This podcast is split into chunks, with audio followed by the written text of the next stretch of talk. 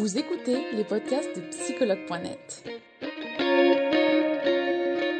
Un espace dédié au bien-être émotionnel par des experts de la psychologie et de la santé mentale. Commençons ce podcast.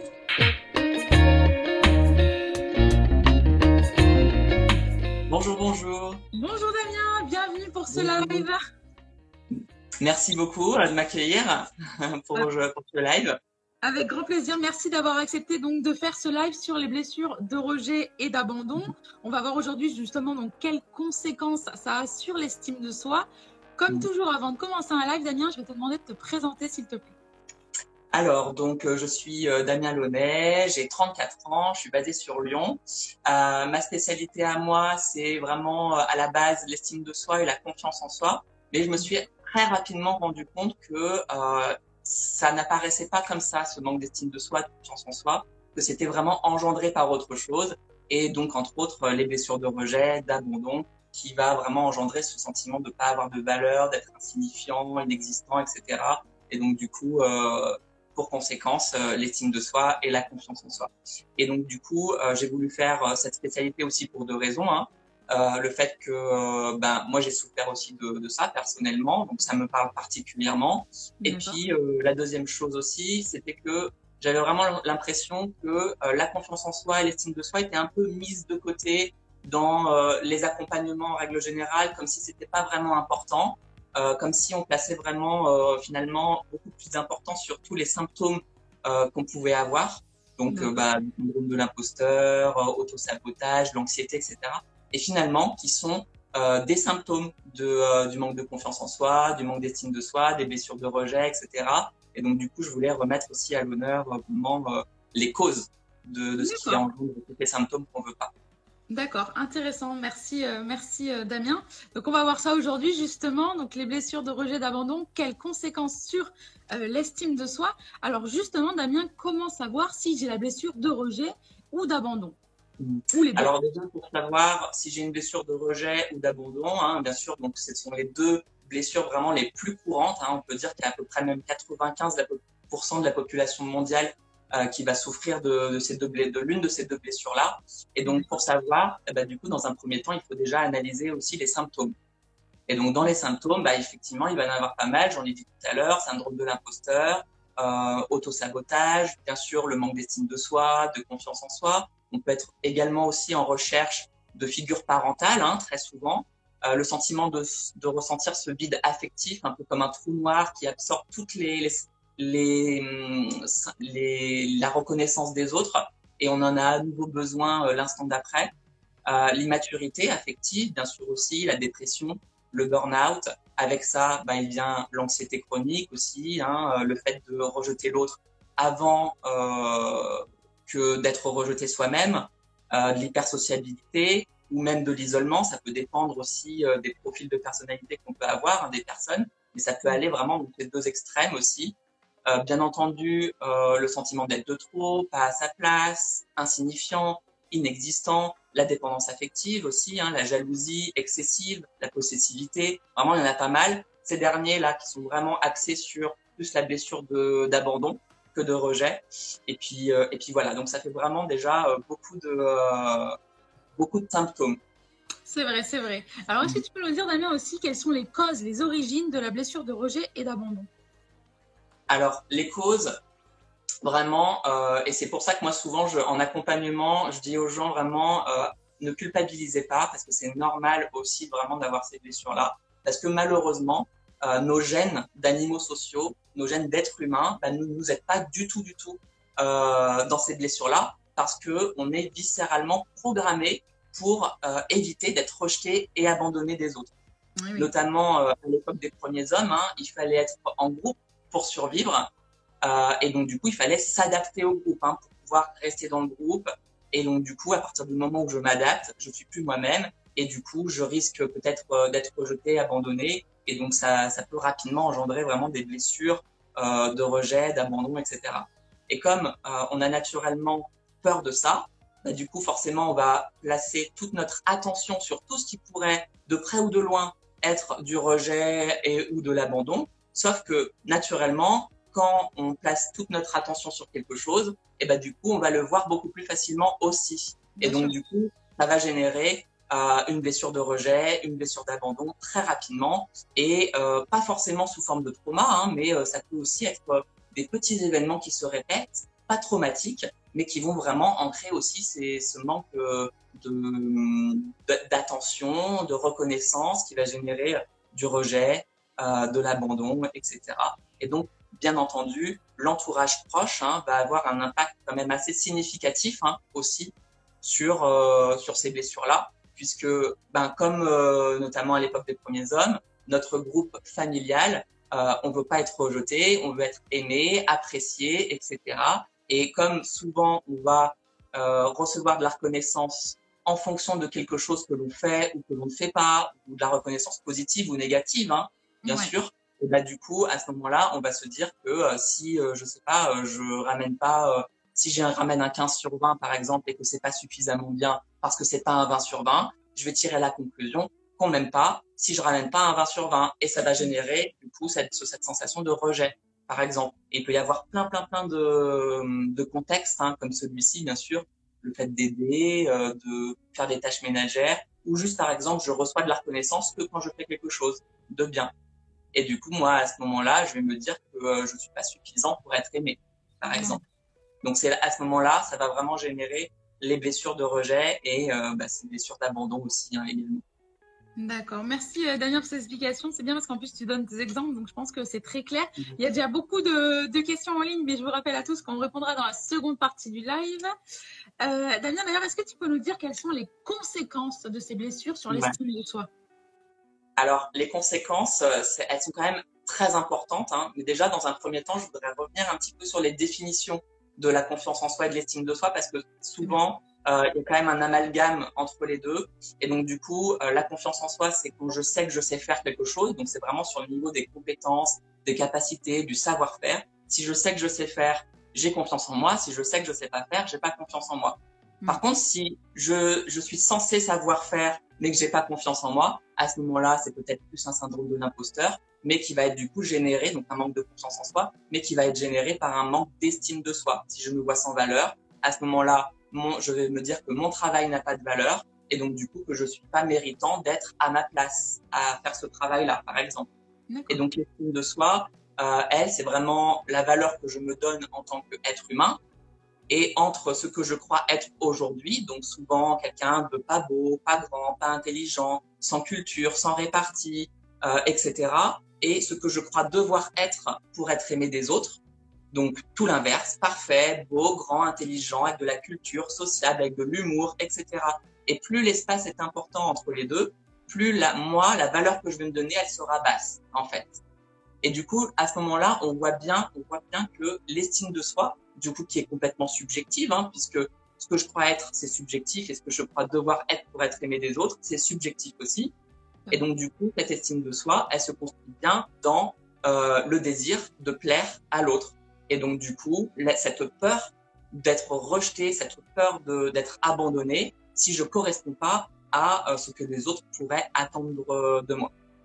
Et donc, du coup, euh, la conséquence de tout ça, c'est que euh, du coup, je vais me construire une estime de moi qui sera complètement conditionnelle euh, de est-ce que je vais plaire ou pas. Et donc du coup, comme je me suis construit depuis toujours en essayant de plaire à mon entourage, euh, je vais avoir développé peut-être euh, des plein de réussites, des capacités de réussite par exemple, ou des belles qualités de euh, d'adaptation aux autres, ou alors euh, peut-être d'aller faire du, jeu psychologique avec du sauveur aussi pour hmm. me donner de l'importance par exemple et du coup, je vais placer toute ma valeur sur ce que je fais pour obtenir euh, du coup cette reconnaissance. Et si j'obtiens cette reconnaissance, je m'autorise à me donner de l'importance, de la valeur.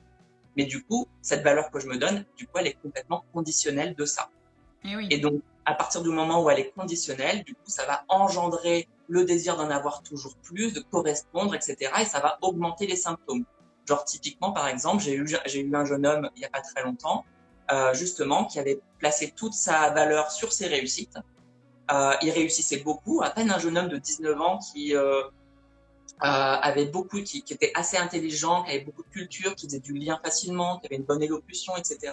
Donc il réussissait facilement, mais malgré tout, il avait de l'anxiété. Il vomissait tellement, tellement il était anxieux, hein, à tel point. Ah. Et donc du coup, il plaçait tellement sa valeur sur ses réussites que du coup, ça générait une pression énorme hein, de malade mental euh, sur euh, sur le besoin de réussir pour se voir avec de la valeur et donc pour recevoir de la reconnaissance, hein, bien sûr, des autres. Et donc du coup, à la base, il voulait augmenter ses réussites. Eh Mais je lui ai dit bien sûr que non, on ne sait pas du tout ce qu'on va faire parce que si on augmente tes réussites, on augmente l'enjeu aussi de ne pas réussir et du coup on augmente le symptôme que tu ne peux plus, l'anxiété, les vomissements, etc. Donc vraiment le but ici c'est de se voir avec une estime de soi complètement inconditionnelle et pas conditionnelle. Ça veut juste dire qu'on a de la valeur, quoi qu'il arrive, qu'on réussisse, qu'on réussisse pas, qu'on soit beau, pas beau, intelligent, pas intelligent. En plus de ça, qu'est-ce que c'est qu'être intelligent? Mais on peut, on peut débattre aussi là-dessus. Hein. Mais euh, voilà, en tout cas, c'est vraiment avoir une estime de soi inconditionnelle qui est le, vraiment le plus important. D'accord. Euh, je rebondis sur quelque chose parce que j'ai vu plusieurs questions. Euh, tu nous as parlé du syndrome de l'imposteur. Est-ce que tu mhm. peux nous en dire plus sur ce syndrome de l'imposteur? On a eu plusieurs questions qui demandaient justement ce que c'était. Ce que c'était le syndrome de l'imposteur? Alors vraiment, bah c'est, moi je vais assez droit au but hein, en règle générale. Je suis assez succinct. Euh, c'est vraiment ce que j'ai expliqué. Le syndrome de l'imposteur, c'est parce que je me vois euh, comme euh, sans valeur, par exemple. Hein, et comme je me vois sans valeur euh, ou incapable, c'est vraiment mon identité. Euh, et bah du coup, ça va générer le fait que, comme je vois sans valeur, mon travail, je vais me dire que mon travail n'a pas de valeur, alors que techniquement, par exemple, je suis censé savoir faire. Hein. Par contre, c'est normal. Hein, je sais pas, moi j'ai eu ce syndrome de l'imposteur aussi à un moment donné dans mes formations. C'est normal de l'avoir parce que euh, si je suis en train de me projeter à être thérapeute, coach, psy, alors que je n'ai pas encore terminé ma formation, mon apprentissage, je suis légitime. concrètement, je suis illégitime à l'être. Donc, je vais ressentir ce syndrome de l'imposteur. Et là, pour le coup, il est légitime. Mais par contre, si euh, je termine mes formations, donc au début, peut-être que je vais l'avoir un petit peu parce que je vais, je vais pas avoir confiance totalement en mes capacités, en mes compétences, parce que je n'ai pas encore beaucoup pratiqué voyez, c'est là qu'on va aller creuser un petit peu sur euh, euh, les faits, hein, un petit peu qu'est-ce qui s'est passé pour la personne, pour voir si c'est légitime ou si c'est pas légitime d'être dans ce syndrome de l'imposteur. Mais en tous les cas, si vraiment on a le mauvais syndrome de l'imposteur, ce sera vraiment parce que euh, j'ai, je suis censé avoir l'habitude de faire ce que je fais, et pourtant, je crois que ce que je fais, c'est de la merde, par exemple. Et donc, dans ces cas-là, à ce moment-là, on peut dire que c'est un syndrome de l'imposteur parce que je me vois tellement sans valeur que mon travail n'a pas de valeur et donc du coup je me sens complètement illégitime à faire ce travail-là. Et donc c'est ce qu'on appelle du syndrome de l'imposteur. Après il peut y avoir d'autres choses qui tournent autour, hein, de l'autosabotage, euh, parce que quelque part le cerveau il est bien, il est bien fait aussi entre guillemets. On aime bien se donner raison, c'est une manière de se sécuriser aussi. Et donc du coup on va peut-être euh, s'auto-saboter et se montrer qu'on n'a pas la compétence alors qu'en fait on a aussi la compétence. Bon là on, va un petit peu sur d'autres euh, d'autres sujets, hein, mais voilà c'est vraiment ça le, syndrome de l'imposteur. D'accord, je pense que, que c'est clair. Merci, merci Damien euh, pour cette explication. Euh, alors, justement aussi, Damien, comment on peut guérir de ces blessures d'abandon et de rejet?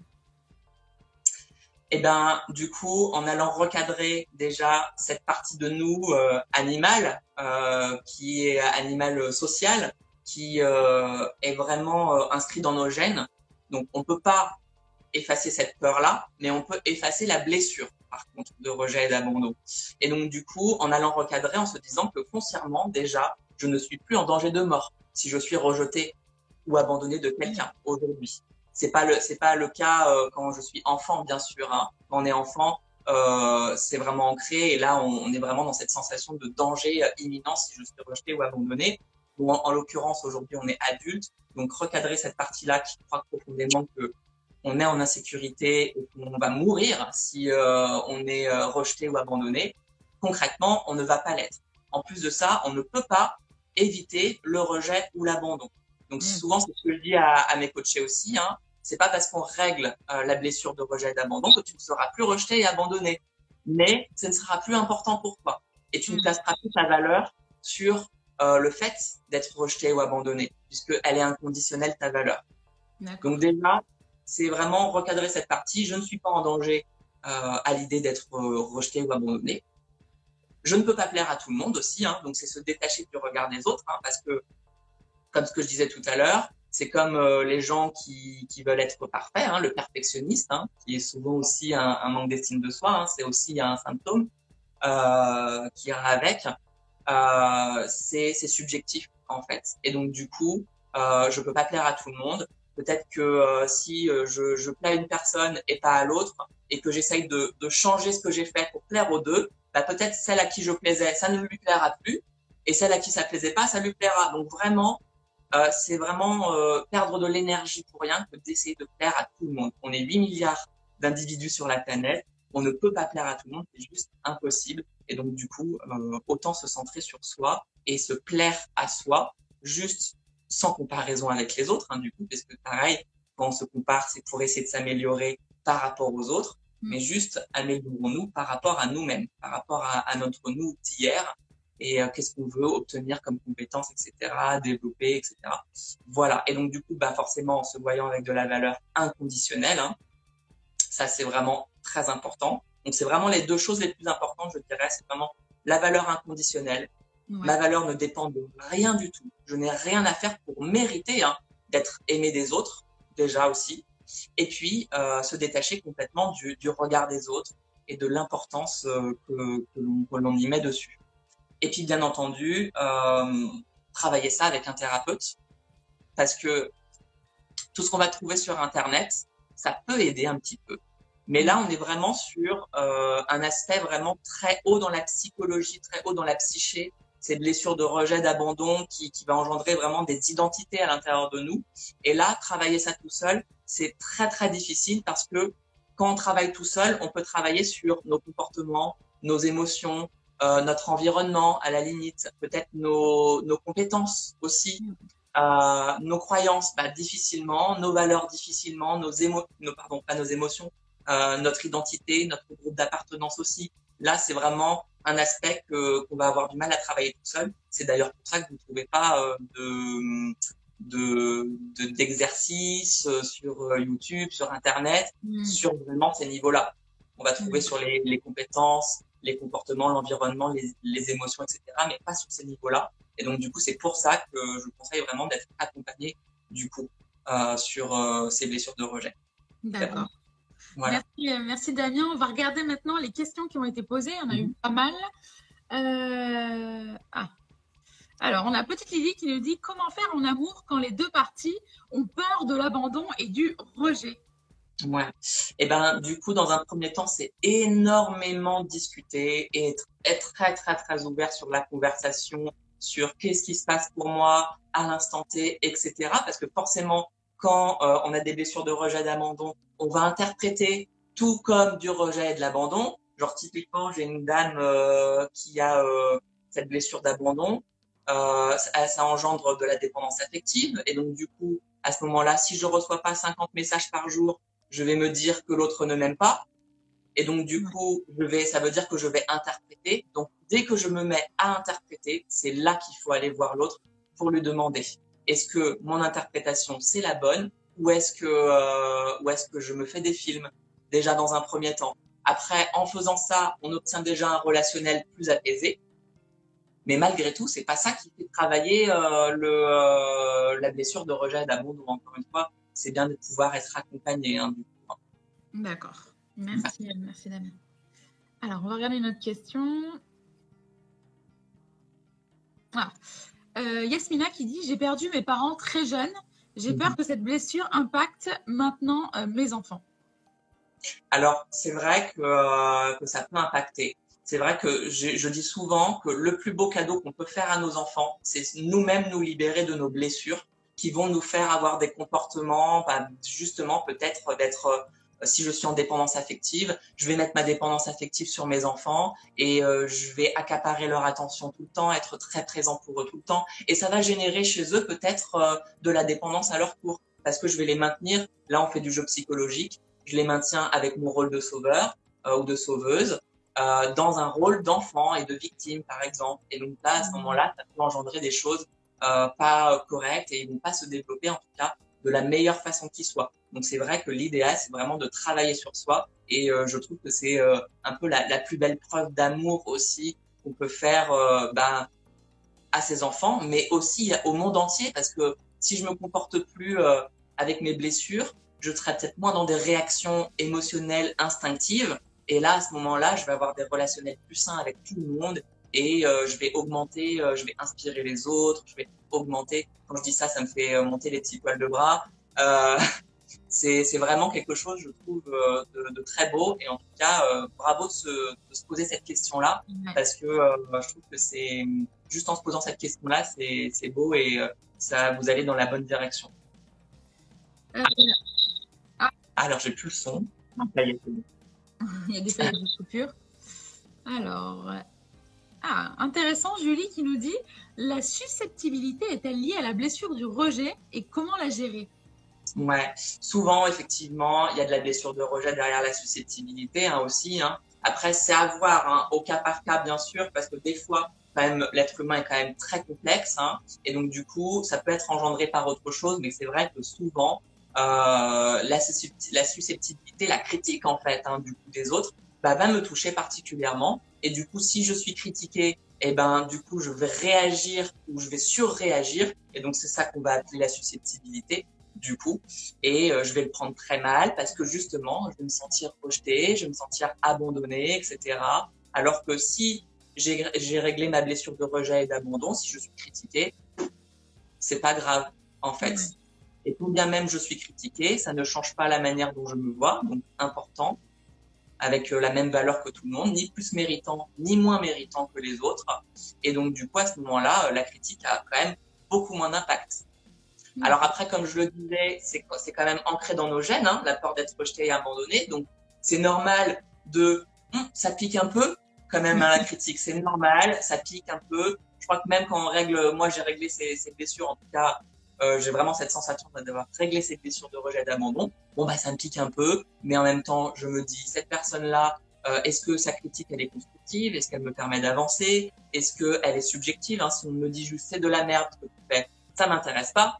Du coup, c'est trop subjectif. Si on me dit, je sais pas, si je mets des articles sur les réseaux sociaux des fois aussi. Si on me dit ton article, à ce moment-là, moi j'ai un peu de mal à, à, à m'y intéresser parce que euh, factuellement, tu répètes trop de fois les mêmes mots bah dans ces cas-là, je vais prendre la critique, je vais aller vérifier, je vais me dire, ok, c'est constructif, je la prends, euh, cette, cette critique-là, elle va me permettre d'avancer.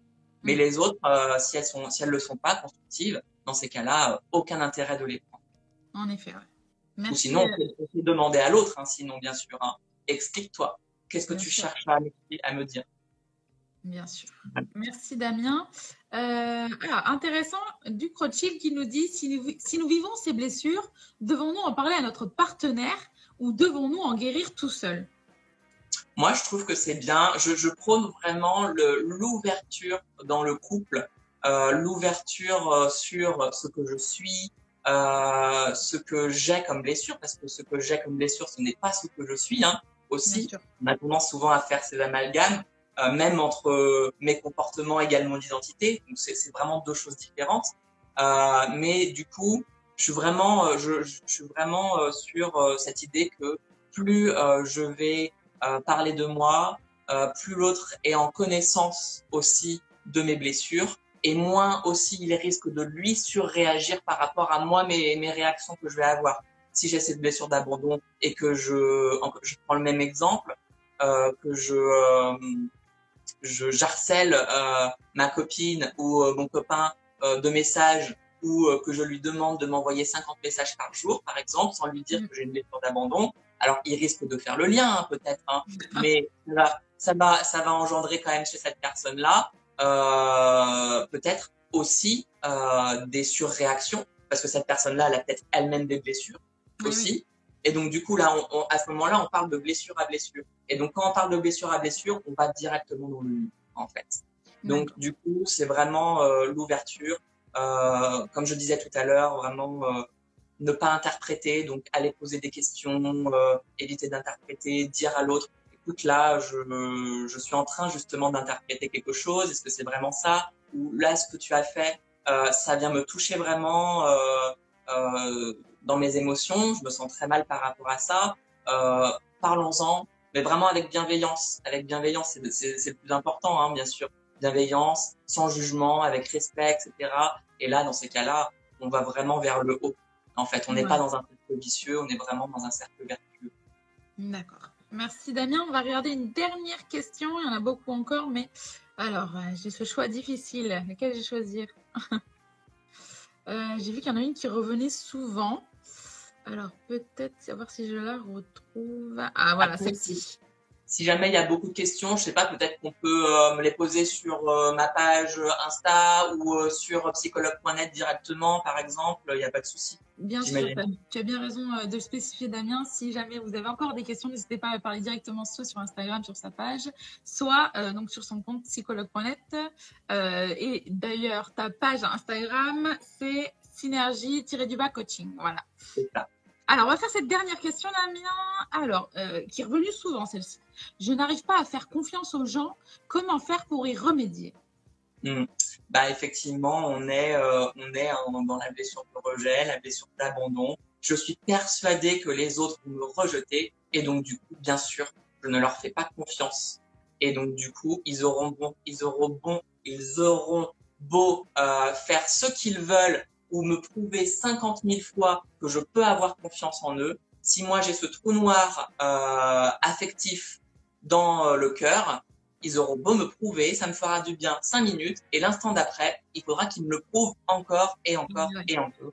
Donc effectivement, euh, si j'ai pas confiance euh, sans arrêt, c'est que j'ai de grandes chances d'avoir cette blessure de rejet et d'abandon. Et à partir du moment où je, je, je n'ai plus peur du tout d'être rejeté et abandonné, eh ben je peux avoir confiance. Et même si on me montre après que euh, cette personne m'a trahi, par exemple, si moi profondément je me vois avec de la valeur et de l'importance, eh bien, ce n'est pas ma faute et je ne suis pas, c'est pas moi qui suis en cause, c'est l'autre qui suis en mm. cause, qui est en cause. Et donc dans ces cas-là, euh, ça ne vient pas m'impacter du coup. Donc c'est vraiment effectivement euh, la question c'était ça, hein, c'était euh, comment faire? Pour y remédier. Pour y remédier, guérir sa blessure de rejet, d'abandon, euh, parce que là du coup effectivement on aura beau euh, faire des choses pour montrer qu'on peut avoir confiance, euh, que tu peux avoir confiance, et ben malheureusement, ça, ça n'aura pas trop d'impact euh, sur, sur la personne. D'accord. Merci, merci Damien d'avoir répondu à toutes ces questions. je ne sais pas si tu avais quelque chose à ajouter pour parler de ton cabinet, pour parler de ce que tu fais, ou n'hésite pas. Hein. Ben moi, comme je disais, je, je crois que je l'ai dit au début, je suis basée sur Lyon. Euh, après, euh, je fais de la visio sans problème, bien sûr, euh, du présentiel sans problème. Voilà, faut pas avoir peur du chien. Euh, et puis sinon, voilà, il n'y a rien de particulier là-dessus. D'accord, super. Merci, merci Damien d'avoir fait cette, ces petites Avec plaisir. Euh, merci euh, d'avoir été présent aujourd'hui, euh, de nous avoir parlé de, cette, de, ces fameuses blessures de rejet et d'abandon. Je te souhaite une très belle journée et merci encore. Bonnes vacances à tout le monde. merci Damien.